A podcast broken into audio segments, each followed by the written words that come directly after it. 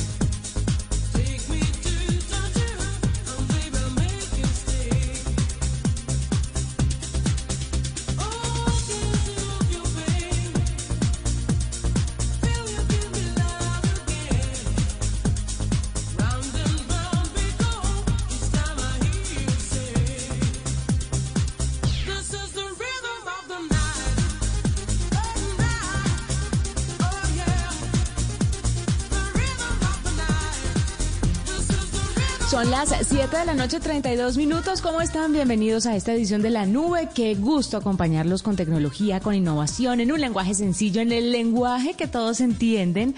Es un placer para nosotros contarles que hoy les tenemos mucha información. Les tenemos información sobre tecnología, por supuesto, pero hoy también tenemos un componente científico. Hoy vamos a hablar un poco de salud, de cómo la tecnología apoya la salud y viceversa. Así que prepárense porque llegamos con 40 cinco minutos cargados de pura información para todos ustedes y saludo como todas las noches a mi compañero de fórmula José Carlos García. José, buenas noches. ¿Cómo termina su miércoles? termina muy, muy, muy bien, Juanita. Termina muy bien. Listo y pendiente ya de las novenas. Comenzamos la novena. Se vino ya Navidad. Se acabó esto, Juanita, prácticamente. Contento, feliz. También con mucha información, como usted dice, y recomendaciones. Muchas recomendaciones en esta nube. A mí me sorprende usted cómo espera las novenas, pero creo que más allá de la reflexión, la familia y lo que significa la novena es lo que viene con las novenas. Lo que, obvio, esto viene cargado de su respectivo buñuelín. Claro, por favor. Además, yo me como siempre los amorfos, los que tienen un, chichoncito a un lado, los que vienen más quemaditos, esos son los míos. Yo, yo me encargo de esos. Esa es mi labor. ¿Lo suyo es lo amorfo? No, Juanita. Le pregunto porque no. como, hizo tanto énfasis en que le gustaban los amorfos. Bueno, dejemos ahí. Sí, dejemos ahí. José Carlos, empezamos esta edición de la nube contándole a los oyentes algo que me ha parecido muy interesante y es un informe, es un es el resultado de un estudio que hace Ericsson, su 10 Hot Consumer Trends para 2030, en el que muestran eh, representativamente lo que piensan y las expectativas de millones de personas alrededor del mundo sobre la tecnología dentro de la próxima década. Usted sabe que con la llegada del 5G, pues la gente tiene unos sueños y unas metas altas en materia de, de tecnología. Así que consumidores parece que están esperando que las máquinas inteligentes se encarguen de sus actividades cotidianas en el 2030. Mire, este estudio fue aplicado a unas 7.627 personas de entre 15 y 59 años que son usuarios regulares de tecnologías como realidad virtual, realidad aumentada, asistentes virtuales o que piensan utilizarlas en un futuro muy cercano. Entre los encuestados, por supuesto, está, o entre los países encuestados está México, está Estocolmo, Johannesburgo, Londres, Moscú, Nueva York, San Francisco, Sao Paulo, entre otras. Pero le quiero contar qué es lo que piensa la gente que va a hacer que la tecnología por ellos de aquí a unos 10 años. ¿Está listo? Estoy listo. Mire, lo primero son los bots corporales. El desarrollo de chips de inteligencia artificial de bajo costo, las baterías que sean más ligeras y las redes 5G de baja latencia harán posible el uso cotidiano de exoesqueletos, José Carlos. De esto hemos hablado aquí en la nube en varias oportunidades, mm, más para que estos exoesqueletos ayuden a personas que, por ejemplo, no pueden caminar o que tienen alguna limitación física, pero también lo pueden utilizar algunas personas que estén en condiciones condiciones óptimas, pero que su trabajo requiera de una fuerza especial. Ejemplo, la gente de carga de los aviones, los que levantan las maletas, la gente de construcción, todo esto, podrían verse beneficiados y muchos, seis de cada diez encuestados, considera que para el año 2030 estos trajes de exoesqueletos les van a permitir cargar prácticamente cualquier cosa. Así que por ahí estamos con las expectativas altas. Otro, Ángeles de la Guarda. Tres de cada cuatro cree que en el año 2030 van a existir guardianes de privacidad que los van a ayudar a reducir rastros digitales en la red, que van a ser capaces de engañar a las cámaras de vigilancia y que bloquearán intrusos electrónicos. 30% de los encuestados creen que también alterarán o alertarán, perdón, sobre peligros imprevistos, mientras que el 75% piensan que existirán dispositivos que encuentren artículos robados o que no fueron devueltos al prestarse. Uy, Chévere. ¿a usted le han prestado cositas y se ha quedado con ellas? Mm, un par de un, y también se han quedado con cosas mías, ¿no? Esto es equitativo, pero sí, sí me ha pasado ahorita. Mire, este me llamó mucho la atención, ya para cerrar, hay muchísimos eh, ejemplos más, pero este me llamó mucho la atención. Bots malos. 93% de los encuestados espera que en el año 2030 exista al menos un tipo de bot malintencionado. Incluso el 37% de los usuarios de realidad virtual o realidad aumentada aseguraron que les gustaría usar un bot para contrabando o para atacar gente en las calles, mientras que el 15% de este mismo grupo usarían inteligencia artificial para robar tarjetas de crédito, cerraduras de carros o vaciar máquinas expendedoras o hackear smartphones. Terrible situación Obviamente se nos presentan cosas muy buenas, pero también se nos presentan cosas que no son tan chéveres. Pero ahí le quería contar un poquitico sobre este estudio que llevó a cabo Ericsson y que nos mandan, y pues por supuesto me pareció muy chévere compartírselo, sobre las expectativas de la tecnología de aquí a 10 años.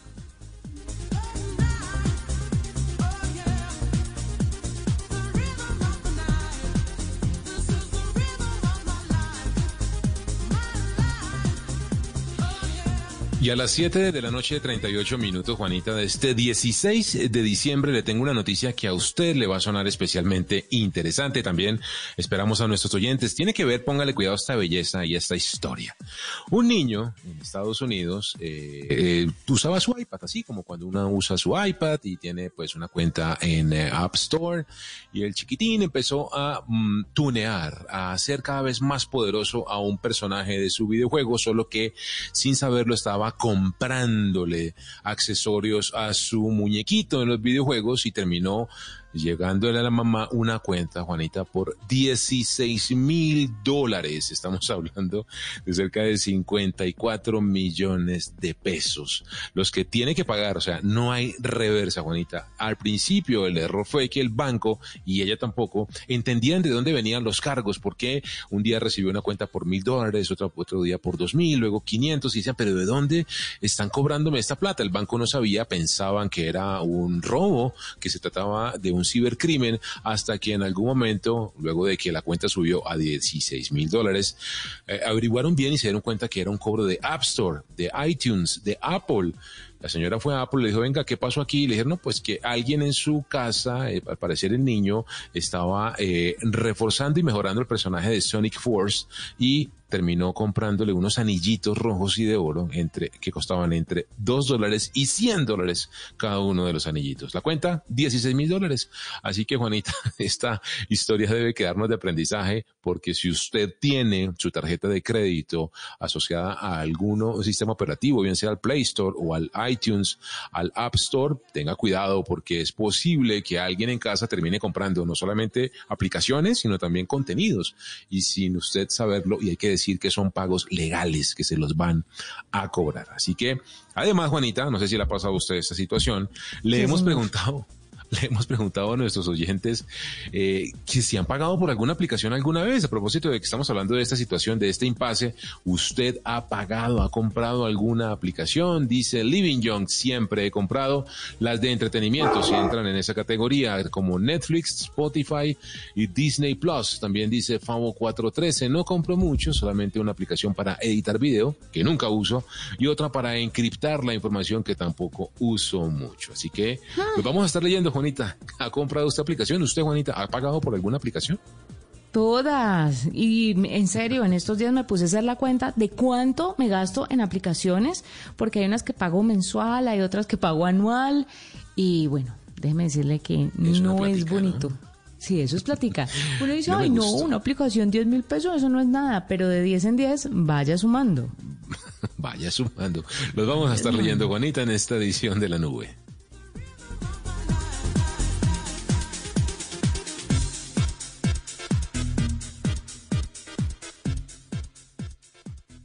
Arroba la nube blue. Arroba blue radio Síguenos en Twitter y conéctate con la información de la nube. A esta hora en la nube tenemos a Marcelo Cataldo, el es presidente de Tigo, y es que vamos a hablar, José Carlos, de las siete tecnologías, los siete casos de uso simultáneos de 5G entre Tigo y Nokia, que han demostrado pues que esta tecnología nos traerá grandes beneficios a futuro. Por eso Marcelo Cataldo está con nosotros. Marcelo, bienvenido a la nube. Hola, buenas noches. Un saludo para vos, Juanita, José Carlos y a toda la audiencia de la nube. Bueno, Marcelo, empecemos hablando de estas, del uso de estas, de esta tecnología, estos casos simultáneos. ¿Cuáles fueron y cuál fue el resultado de ellos? ¿Fue exitoso todo? ¿Tuvieron algunos problemas o inconvenientes con algunos? Tal vez unos corrieron mejor que otros. Cuéntenos la experiencia. Sí, mira, para nosotros es un motivo de orgullo. Eh, bueno, primero hay que recordar que este tema de probar 5G, eh, el primer el primer operador en Colombia que probó 5G y primero hay una sola vez, uno solo, fuimos nosotros en noviembre del 2017, hace tres años. Eh, ese, en ese momento fue una prueba técnica interna con dos proveedores tecnológicos, con la autorización de, de la ANE para el uso del espectro, etcétera, etcétera y nos sirvió para entender cómo esa tecnología iba a empezar a desarrollarse. Ahora, la prueba que hicimos hace un par de semanas realmente eh, es, motivo de orgullo, Juanita, porque fue la primera prueba de 5G abierta al público, eh, con todas las restricciones de bioseguridad. También había acceso vía eh, página web para ver lo que estábamos haciendo. durante una semana estuvimos en Ruta N haciendo las pruebas. Además de eso, como bien lo dijiste, probamos siete casos de uso porque generalmente lo que se ve en estas pruebas de 5G, lo que he visto de mis competidores es que prueban una cosa un par de horas y terminó la prueba. Nosotros probamos siete casos de uso. En resumen, los siete casos, dos de ellos son obviamente velocidad, ¿sí? Entonces, eh, el primero fue la ultra banda ancha móvil, que es con tu mismo celular, que tiene una capacidad de 5G, tener eh, más velocidad y tener miles de dispositivos eh, conectados al tiempo, ¿verdad? entonces, la velocidad sí se comprueba que es mucho más que 4G y sobre todo la, latencia mucho menor, que es el gran, el, gran elemento de éxito, ya conversaremos de eso en 5G. La segunda, para pequeñas empresas y, accesos eh, de la casa, eh, acceso fijo inalámbrico, es decir, con un modem, usando la, la, la, red de 5G, poder tener acceso, acceso fijo, también con alta velocidad y baja latencia. Y luego vienen los cinco casos de uso, digamos, donde dejamos la pura conectividad de lado, ¿verdad? El primero, un carro conectado en 5G. Hicimos la emulación con un carro a escala, con aplicaciones de realidad aumentada, demostrando las capacidades de 5G, el, de poder comunicar máquinas masivas eh, para poder tener navegación y mantenimiento asistido para conductores y mecánica. Entonces, el carro tiene sensores y eso detectan si las puertas se abrieron, cerraron, la luz prendida, apagada, el movimiento, etcétera. El segundo, eh, un robot colaborativo el control remoto de máquinas y de robots para procesos de producción y seguridad del trabajo va a ser uno de los beneficios, eso es lo que probamos acá. O sea, yo con unos guantes y con unos lentes en realidad aumentada estoy controlando un robot está operando una máquina remota. Un gran desafío que tenemos, sobre todo en países como Latinoamérica, es de no tener suficientes especialistas que puedan manejar máquinas remotas o médicos que puedan hacer las famosas operaciones a distancia. Ese caso de uso nos permitió mostrar que se pueden eh, hacer ese tipo de cosas remotas. Luego una experiencia inmersiva de realidad virtual 360 donde eh, con una cámara Nokia eh, captura o con ocho videos de alta resolución los combina y te genera una sensación 360. Entonces vos podés estar en Bogotá y yo en Medellín y a través de ese aplicativo nos vemos como si fuera que estamos en la misma en la misma sala. Eh, el sexto caso de uso fue iluminación inteligente, la ciudad inteligente, por ejemplo, Los Ángeles. Los Ángeles resolvió un enorme uso de energía eléctrica que es escaso en California eh, con iluminación inteligente de la ciudad. Entonces, alumbrado con luces LED y tecnología de control remoto para optimizar el consumo eléctrico con una opción más económica y amigable con el medio ambiente. y el séptimo caso, sí. De todas esas cosas que me ha dicho, por supuesto, todas son muy interesantes y a los que somos fanáticos de la tecnología y a los que estamos enterados sobre todo esto, pues tal vez seamos muy, muy cercanos con lo que usted nos está contando. Pero creo que lo de las ciudades inteligentes es lo que realmente va a acercar el éxito y la importancia del 5G a la gente. Porque viviendo en la ciudad y viendo cómo se optimizan procesos, cómo se optimiza también el gasto de energía, cómo eso va a repercutir en, en, en el pago que tendrán que hacer, porque ya no es el mismo alumbrado el clásico que el inteligente, creo que de esa manera van a poder entender un poco mejor ¿Cómo es que se vive la tecnología? ¿Usted cómo cree que la gente va a recibir el 5G? ¿Usted sí cree que los colombianos saben bien para qué va a funcionar todo esto? ¿Lo tienen bien interiorizado o no tanto? Mira, yo creo que no, Juanita. Eh, y, creo que, a ver, lo, lo, que la gente del común piensa es que una ciudad que tiene tecnología es una ciudad inteligente. Y eso no es así. Una ciudad inteligente es aquella que utiliza la tecnología, pero que detrás de la tecnología tiene procesos, planificación, modelo de gobierno que buscan mejorar la calidad de vida del ciudadano. Eso es una ciudad inteligente. Entonces, eh, yo tengo drones, voy a tomar un ejemplo tonto, digamos. Yo tengo drones en la ciudad y ya soy una ciudad inteligente. No. Para que los drones puedan volar en una ciudad, tengo que cambiar mi regulación, mi POT, a qué altura vuelan, qué cosas pueden grabar, qué cosas no pueden grabar. O sea, eh, la tecnología es un habilitador de una ciudad inteligente, pero una ciudad inteligente pone al ciudadano en el centro y resuelve los problemas que le duelen a la ciudad. Entonces, ciudades como por ejemplo eh, Las Vegas. Las Vegas tiene un problema terrible de agua, está en el medio del desierto. Entonces, Las Vegas tiene un montón de tecnología para el uso óptimo de las aguas. Recicla un montón de las aguas que tiene de todos los edificios, de los hoteles, etcétera. no deja que una gota se desperdicie. Tiene alarmas, sensores, un montón de cosas. Para resolver qué? Un problema que afecta al ciudadano, que es no hay agua. ¿sí? Eh, eh, Columbus, una ciudad en el departamento de Ohio, en los Estados Unidos, que tiene desafíos de movilidad, ya está trabajando, no en los carros autónomos, los carros autónomos son los que ustedes y nosotros vemos y, que conocemos, sino que los carros autónomos y conectados, porque de nada sirve que mi carro sea autónomo y el tuyo, José Carlos, no sea autónomo. Ahora, que los dos se conecten, mantengan la distancia, optimicen el semáforo, estén conectados con el semáforo, ahí sí puedo resolver un problema de, de movilidad en la ciudad. Lleno la ciudad de carros que andan solos. Resolví la movilidad y la verdad que no. Ahora los conecto todos, ahí sí resolví. Entonces, eh, creo que nos falta ese pedazo para que como ciudadanos entendamos lo que es una ciudad inteligente. Marcelo, Tigo va definitivamente volando, es pionero en ese tema de 5G en Colombia con las pruebas, con las implementaciones, con lo que están haciendo con diferentes alcaldías. ¿Cuándo cree usted, eh, Marcelo, que tenemos, tendremos ya las, las primeras redes comerciales de 5G en Colombia? Y lo otro, estamos hablando de un primer lanzamiento, me imagino, de soluciones más de este tipo, industriales, de Internet de las Cosas, antes que soluciones o servicio para el usuario final. Sí.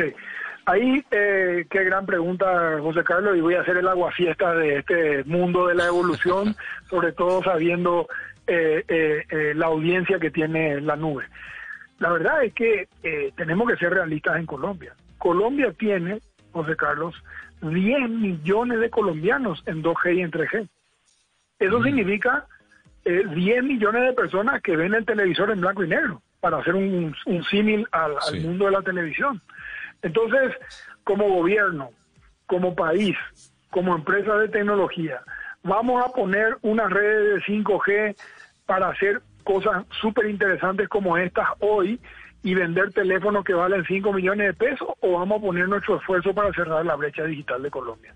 Yo soy un convencido de que como país tenemos que darle la mano a esos 10 millones de colombianos para que vivan el mundo que vos, Juanita y yo vivimos del 4G.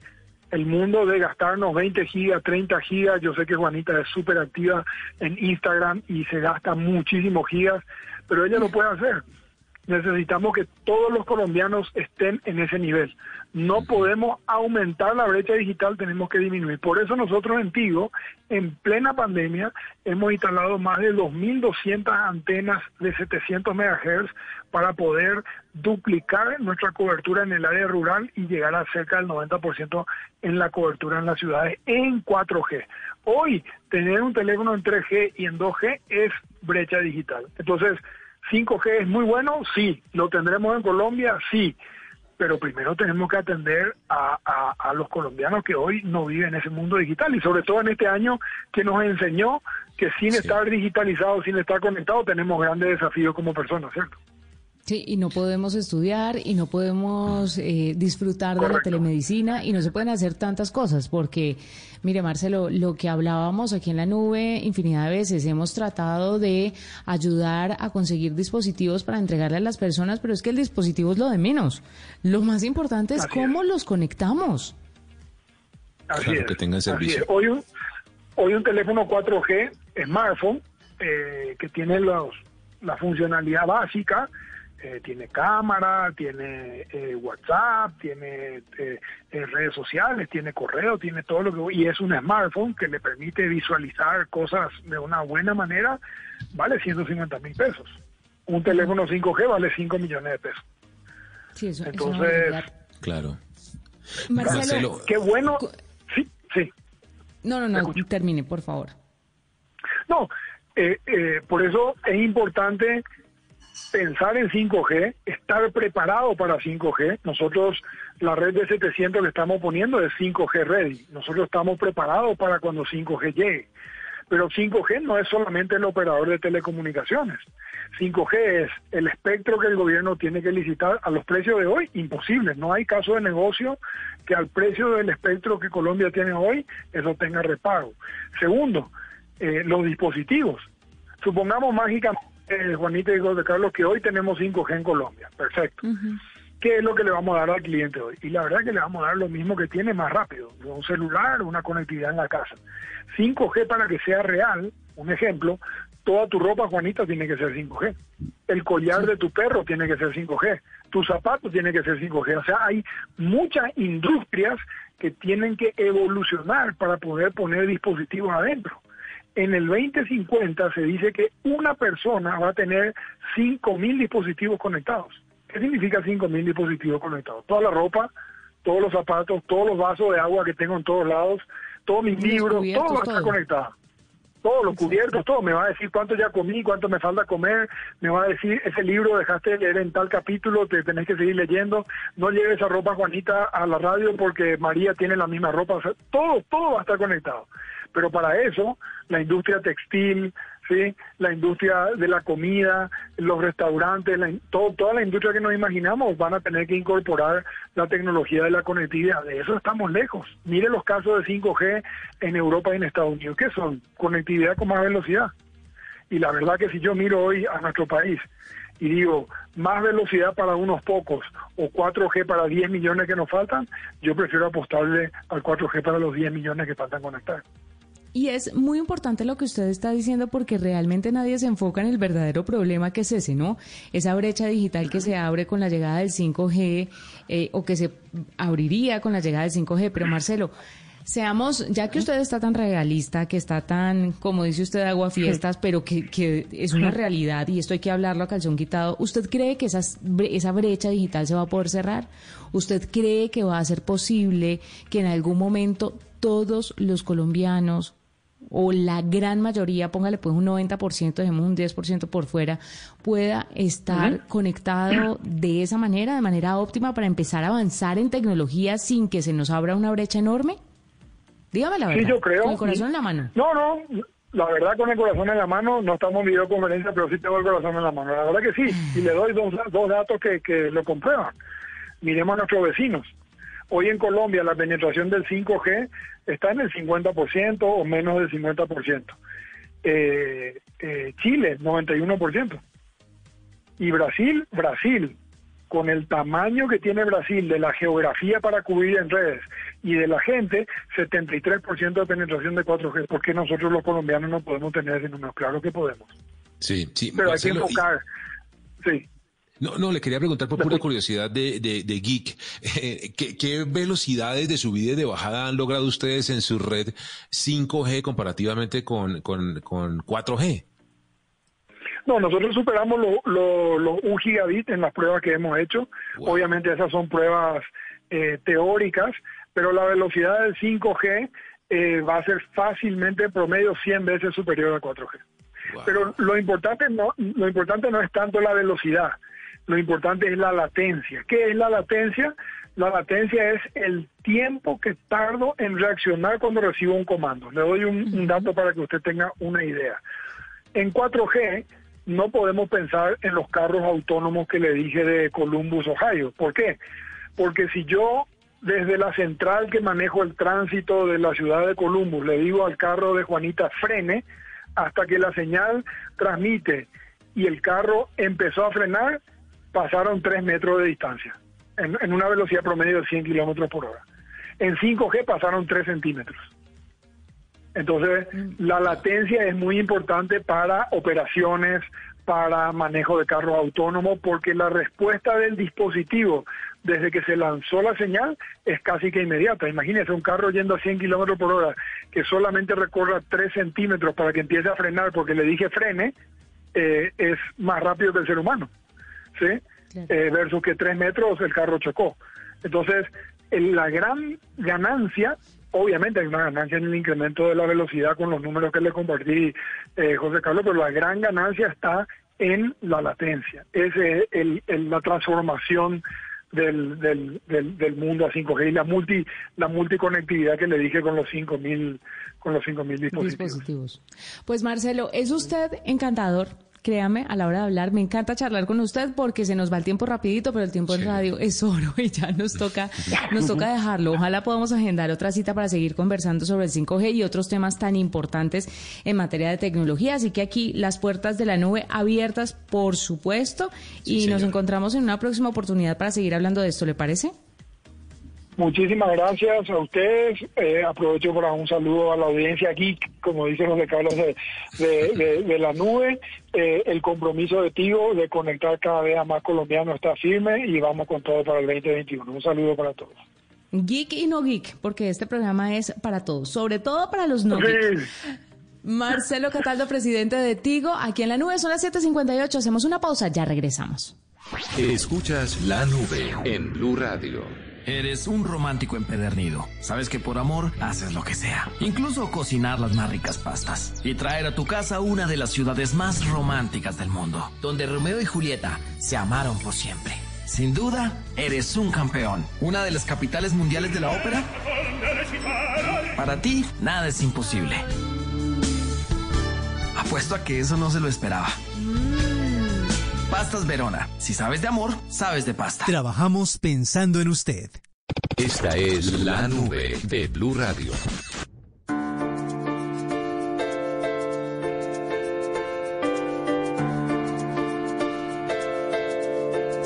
Come on, hold my hand. I wanna contact the living. Not sure I understand. This road I've been given. I sit and talk to God, and He just laughs at my plans. My head speaks a language I don't understand.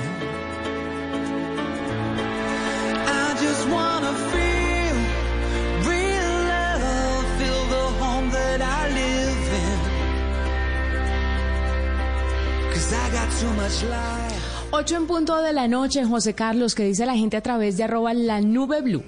Mire, Juanita, está diciendo Lucía Ruiz que es adicta a los videojuegos, que ha pagado, ha comprado un montón de videojuegos y de accesorios para los videojuegos.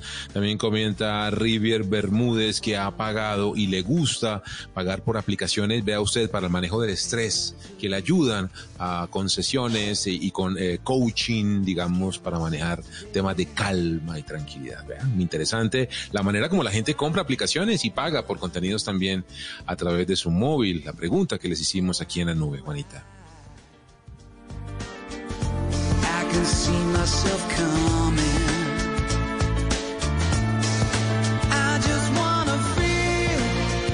Quiero hacer una recomendación, Juanita. Usted y a nuestros oyentes me encontré con una aplicación relacionada con inteligencia artificial. Me encanta encontrar aplicaciones y plataformas que tienen esta característica tecnológica. Le voy a hablar de Flim, como suena, F-L-I-M. Flim la encuentra en la dirección beta.flim.ai de Artificial Intelligence, Flim, eh, perdón, beta.flim.ai. ¿Qué hace esta plataforma?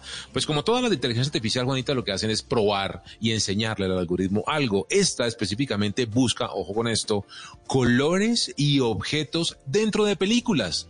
El algoritmo lo que hace es que ve, entre comillas, la película, graba, identifica los objetos que hay en las escenas y ustedes pueden, eh, después pueden entrar ahí a beta.flim.ai y buscar algo. Yo estoy buscando, por ejemplo, eh, smartwatch o relojes y salen un montón de relojes en escenas distintas de distintas películas y series de televisión. Esto, Juanita, pues le insisto, no tiene una funcionalidad, digamos, más allá que curiosa, divertida y demás, pero en el trasfondo es entrenar a un algoritmo de inteligencia artificial, a una red neuronal, a responder, a buscar y a entregarle soluciones a las personas a través de este sistema. Pruébela, Juanita, está bien interesante. beta.flim.ai para que se den cuenta y nos demos cuenta todos del poder de la inteligencia artificial.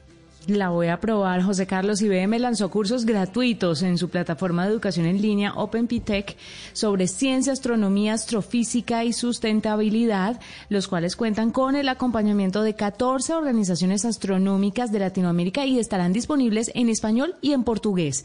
Si usted quiere inscribirse, José, ¿será que les podemos mandar a nuestros oyentes el link en arroba la nube blue? Arroba la nube blue de una, Juanita. Listo. Y para finalizar esta tanda de noticias, es importante contarle a la agenda digital para todos los oyentes de la versión número 63 de la Feria de Cali. Póngame por favor una salsita de fondo mientras que echo la noticia. Corpe Cali presentó la programación de lo que será la versión número 63 de la Feria de Cali en su formato virtual, porque aquí no nos quedamos sin feria, esto va virtual, pero va se podrá ver a través de plataformas virtuales y en televisión. En esta ocasión el reto es grande debido a que se hará un certamen tan arraigado a la cultura caleña, a formatos digitales que invitarán a la reflexión, el autorreconocimiento, la caleñidad y la resiliencia a través de montajes protagonizados por talentosos artistas y creativos de la ciudad. Eso lo dijo el gerente de Corfecali, quien considera pues que esto hay, hay que tenerlo ahí presente. ¿Qué pasó con la salsita? Gracias. La Feria de Cali va a empezar, José, el 25 de diciembre con el tradicional salsódromo, Maestra Vida. El 26 de diciembre se va a hacer una apertura del encuentro de melómanos y coleccionistas que se va a extender hasta el 30 de este mes. Para el 27 se hará un espectáculo Somos Pacíficos, Identidad y Autorreconocimiento y el 28 de diciembre se va a hacer el Carnaval del Cali Viejo y el 29 el concierto alternativo. El cierre eh, de la programación se hará el 30 de diciembre con el montaje El Mundo le canta a Cali. La Feria de Cali se hará a partir de las 9 y 15 de la noche y se podrá ver a través de Apuntan pues www.feriadecali.com.co. También tienen la app Feria de Cali 2020 para Android en Cali TV y Telepacífico, para que los caleños, los bayunos en general, no se queden sin feria. A bailar pues.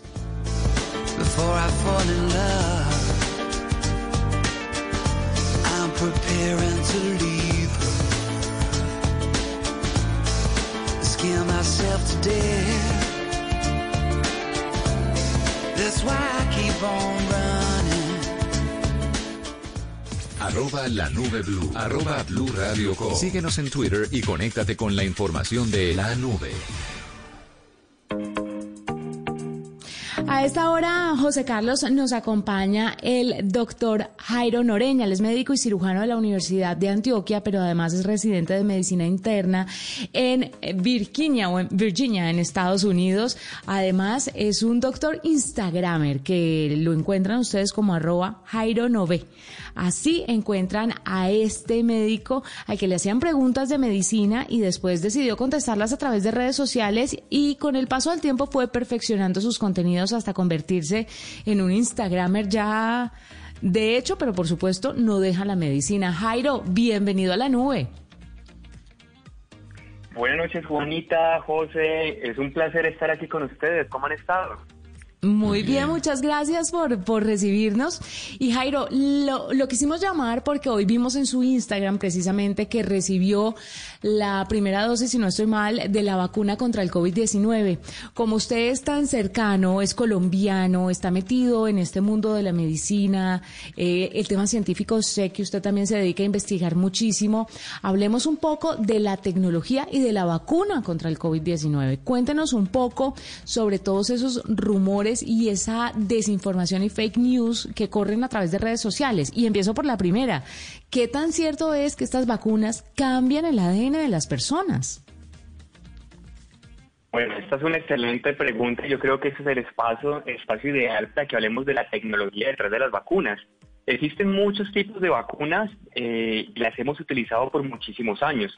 Y específicamente la vacuna que tuve hoy, que fue aprobada en Estados Unidos la semana pasada, la vacuna de Pfizer, eh, que funciona igual que la vacuna de Moderna. Y básicamente estas vacunas tienen una tecnología llamada mRNA. ¿Esto qué hace? Es básicamente es que logran aislar una proteína que se llama la proteína espiga en un laboratorio con muchísima tecnología del coronavirus. Y sacan solo esta proteína que es llevada y es sacado como, hagan de cuenta, como un manual de instrucciones, como si fuera un menú que se enseña de cómo hacer esta proteína en el cuerpo. Entonces, este menú, este código, esta carta, es lo que se pone en la vacuna y esta vacuna es la que nos ponen a nosotros. Esta vacuna va a la célula en nuestro cuerpo y llega a una pequeña célula que se encarga de leer esto. Eh, ya los ribosomas hace parte de la célula. Y al leer esto es capaz de producir esa pequeña proteína en las células para, para, para llevar a tener una respuesta inmune. ¿Qué pasa qué es lo bonito de esto? Esto cuando llega a la célula es una proteína muy inestable que el gran esfuerzo que, que, hay detrás de eso es tratar de que se mantenga viva, pero que una vez llega a la célula no es capaz de llegar ni al núcleo de la célula ni al lugar donde está el material genético de la célula. Entonces, por eso es muy importante entender este mecanismo porque así es como explicamos, este, eh, eh, esta vacuna no es capaz de llegar al material genético y no se integra el material genético y es tan inestable que luego de unos 15 segundos aproximadamente puede morir dentro de la célula, pero ya hizo su tarea, que fue la de crear inmunidad. Doctor eh, Noreña, estamos hablando del famoso mensajero ARN, como se conoce en las redes sociales y lo que he leído a propósito de esta tecnología, de esta vacuna. Eh, ¿Qué otras vacunas usan ese sistema, esa tecnología y, que ya estén probadas o que se hayan usado en otras situaciones? Ok, y es aquí donde entonces respondemos de esto porque dicen que la vacuna fue inventada muy rápido, pero esto no es nuevo. Como tú lo dices, José, hay muchas vacunas detrás de esto. Vacunas como la vacuna de Zika, la vacuna de la rabia, eh, la vacuna del citomegalovirus han sido eh, creadas utilizando estos mecanismos y vienen siendo estudiadas décadas atrás. Y adicionalmente esta tecnología es muy promisoria porque se vienen atrás, se vienen, se vienen detrás grandes cosas. Entonces, se vienen vacunas que pueden combatir el cáncer, los tumores y vacunas como la del VIH y van a utilizar este mecanismo. Entonces, no es un mecanismo nuevo, es un mecanismo muy estudiado que tuvimos la oportunidad de aplicarlo en el coronavirus. ¿Cómo, Jairo, perdón, eh, José Carlos, cómo puede eh, entrar a jugar el tema de la inteligencia artificial en todo el desarrollo de la vacuna? Este contraste y, este, ¿cómo decirlo fácilmente? Sí, como, José, ayuda. Contraste, puede ser. No, sí, contraste de información continua entre tantos pacientes alrededor del mundo, ¿cómo puede ayudar a optimizar y a mejorar la vacuna? Ok, sé desde la inteligencia artificial que esto nos puede crear mecanismos eh, como lo que utilizamos Machine Learning en salud, que nos permiten identificar secuencias más fáciles y esto es lo que algunos científicos utilizan. Eh, hay, una gran, hay un gran trabajo humano en este momento directamente, pero yo creo que la inteligencia artificial puede tener un trabajo muy promisorio, falta mucho por investigar, pero así como lo utilizamos en algoritmos de predicción en salud para diagnosticar enfermedades, definitivamente aquí hay un futuro muy grande para que esto nos ayude a, a, los científicos que están en ese laboratorio a que saquemos ese material genético de una manera más eh, fácil para el humano y más práctica. Doctor Noreña, y a diferencia de las vacunas que se basan en una versión disminuida del mismo virus, con la cual el sistema inmunológico aprende a combatirlo y por tanto a generar la inmunidad. Estamos hablando eh, de unos efectos tal vez secundarios distintos o son similares o son más fuertes o no menos fuertes. Bueno, eh, aquí los efectos, eh, los efectos pueden llegar a ser similares, es básicamente que el mecanismo es diferente y algunas tienen algunas contraindicaciones en general. Los efectos secundarios de las vacunas vienen a ser secundarios a la respuesta inmune. Y todas son capaces de producir respuesta inmune. Y esto hace que se activen unas células en nuestro cuerpo y se liberen citoquinas y diferentes mediadores inflamatorios. Y esta inflamación es la que produce que tengamos fiebre, que tengamos malestar, que tengamos eh, dolor en los músculos. Y estos son los efectos adversos más comunes de la vacuna, y específicamente esta vacuna de coronavirus. Eso es lo que nos han mostrado los estudios. Eh, específicamente la de Pfizer, más de 36 mil personas se sometieron a este estudio y ya han pasado más de cuatro meses y es esta mediación inflamatoria la que explica los efectos adversos que son muy comunes entre todas. Doctor Noreña, entonces para recapitular y darle un poco de tranquilidad a la gente cuando habla de por qué esta vacuna salió tan rápido, yo creo que esto no es seguro porque es que esta cosa la hicieron en menos de un año y las vacunas por lo general se demoran tres a cinco años en su proceso de desarrollo volvamos a contar a la gente. Esto eh, es que a mí la, similitud con la rueda, con el carro y la rueda me parece fantástico. Esta tecnología para desarrollar la vacuna ya se había utilizado en otras vacunas, solamente fue cambiar un componente. Pues para simplificar mucho el es asunto. Así, es así. Es así de sencillo como haces este ejemplo. Sí, el carro ya está inventado, la rueda ya está inventada, Simplemente, ¿qué hacemos? Tenemos que poner el carro en un terreno diferente. ¿Y qué es lo que hacemos? Cambiamos las ruedas a un terreno para que, para que se pueda eh, enfrentar a un terreno diferente y poderse mover adecuadamente. Esto es algo que lleva décadas de investigación, que no es nuevo. Y créanme, Estados Unidos tiene un sistema de filtro, de protocolos, de vigilancia estrecha y para que una vacuna funcione en los Estados Unidos tiene que pasar por una rigurosa validación, investigación y esto es lo que garantiza que es algo seguro que hemos recibido y que hoy de una manera muy feliz celebro de haber recibido por fin esta vacuna y yo creo que eso es un gran avance para la raza humana. Seguro que sí. Jairo Noreña, médico y cirujano de la Universidad de Antioquia, está con nosotros a esta hora en la nube, trabaja en Estados Unidos, se acaba de aplicar la vacuna, la primera dosis, y nos cuenta un poco sobre la tecnología detrás de la realización de esta, que puede ser la esperanza, que seguramente es la esperanza para que podamos volver, no sé si a la vida normal, pero sí que podamos tener una vida un poco más tranquila y tratar de ayudarnos entre todos a estar bien. Pues Jairo, gracias por acompañarnos aquí en la nube. Gracias a ustedes y vean mi video de la aplicación de vacuna en mis redes sociales. Sí señor. Venga, José Carlos, ¿usted se va a aplicar la vacuna cuando llegue o no? Sí, Juanita, no soy tiene elegible. La oportunidad, pues. Sí, claro, pero no seré elegible porque sabe usted que a los primeros que se las van a aplicar van a ser a personas mayores de 60 años, a gente que trabaja en el sector salud y a los que tienen y a personas que tengan Enfermedades, sí, señor, sí, sí, sí, pero en caso de tener la oportunidad, después de pasar todos esos filtros. me la aplico, Juanita. Si me dieran la opción de aplicármela, me la aplico. Y donde venga, la verdad. Me aplico la China, la de la India, la de Rusia, la, la, de Estados Unidos, de donde venga, me la aplico. Perfecto. Yo también creo que me la aplico porque creo en la ciencia, creo en la tecnología y creo que todos necesitamos aplicarnos la vacuna para salir adelante eh, de esto, porque si algo nos ha mostrado la pandemia, José Carlos, es que uno no puede actuar como un individuo en esta sociedad, uno tiene que pensar en los demás, todos estamos conectados de una u otra forma. gran mensaje, Juanita, así es. José, nos vamos, fue un gusto acompañarlos. Nos encontramos mañana, por supuesto, con más tecnología e innovación en un lenguaje sencillo, en el lenguaje que todos entienden. Feliz noche.